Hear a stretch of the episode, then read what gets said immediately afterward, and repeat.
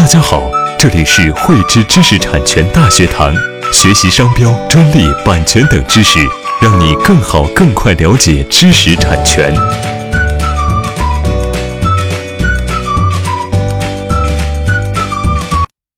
汇知识力量，添智慧财富。大家好，今天我与大家来分享商标到品牌，我们应该如何来讲故事。我相信很多企业朋友都会在想啊。我们把自己的这个产品或者服务打磨好就可以了，我们就可以获得很多客户，获得这个市场。但是我想问一下，你的产品、你的服务会自己说话吗？他会自己表达吗？当然不会。所以我们会给他做产品说明书、做服务说明等等。但是消费者有这个耐心去看吗？他喜欢看吗？他看得进去吗？那这个时候，其实我们需要。用一个更有趣的方式来打动消费者，让消费者有体验的这个冲动，那我们获得更多被消费的机会。所以呢，我们需要为我们的产品或者我们的服务或者我们的品牌来讲一个故事，因为故事呢可以让我们的产品或者服务变得更有内涵，让人更深刻，让人觉得更生动。那我们应该怎么去讲这个故事呢？讲什么呢？那在这里我给大家总结了。三个方向供大家参考。第一呢，我们可以围绕我们的人来讲故事，也就是说，我们可以塑造一个灵魂人物。这个灵魂人物可以是创始人，也可以是我们这个行业产品或者服务的有影响力的人啊，有特别故事的人。那第二呢，我们可以围绕我们的产品或者是服务本身来讲故事，就是我们的故事情节要突出我的产品或者是我的服务特点。第三呢，我们可以围绕我们本身的商标或者我们的广告语来讲故事。基于以上三点，我给大家来举例。我们刚才说，我们需要讲人的故事，塑造灵魂人物。那我们知道，中国有一个霸道女总裁，她叫做董明珠，我相信大家都非常熟悉。董明珠就是格力的灵魂人物，她塑造了一个女强人、霸道女女总裁，这个性格倔强。敢想敢拼敢叫板的女中豪杰的形象，所以呢，让我们很多人崇拜她，喜欢她。她的忠实粉丝肯定会无条件的去追捧她的产品、她的企业、她的品牌，对吗？所以呢，我们塑造一个灵魂人物很重要。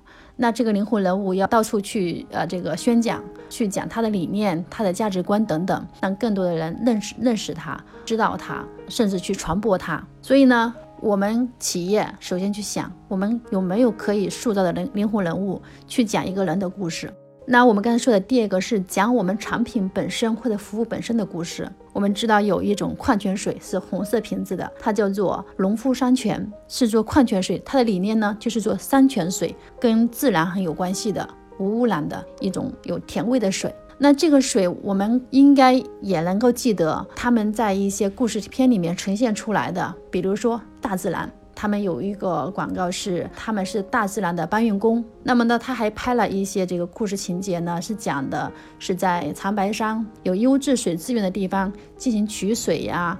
然后地方的这个生态呀非常好，这个水源周边动物、植物跟水跟这个大自然相处的非常和谐，我们非常享受这个故事片中的这些动物非常和谐的一个场景，也让我们对这个水有非常亲切的感情。哎，我们觉得大自然真好，这个水真好。那我们刚才说的第三个是讲我们商标或者我们广告语的故事，我们都知道。商标它是一种标识，那这个标识，我们作为创业者、创始人，可能对它赋予了非常多的含义，或者是非常多的这个故事。但是呢，我们的消费者他知道吗？他不知道。所以我们在这么简短的这个商标里面无法体现出来的东西，我们可以延伸成广告语来告诉我们的消费者，我的这个内涵是什么。比如说，我们有一个做橱柜的这个品牌，它叫做欧派橱柜。欧派橱柜，它的广告语叫什么呢？叫有家有爱有欧派。它把它的这个欧派橱柜和家和爱结合在一起，所以你可以可以看到它的广告片里面都是一些关于家的、关于爱的这些场景，要么就是这个三口之家，要么呢就是一对小情侣。所以呢，我们的故事如何去延伸？我们可以通过广告语来进行延伸。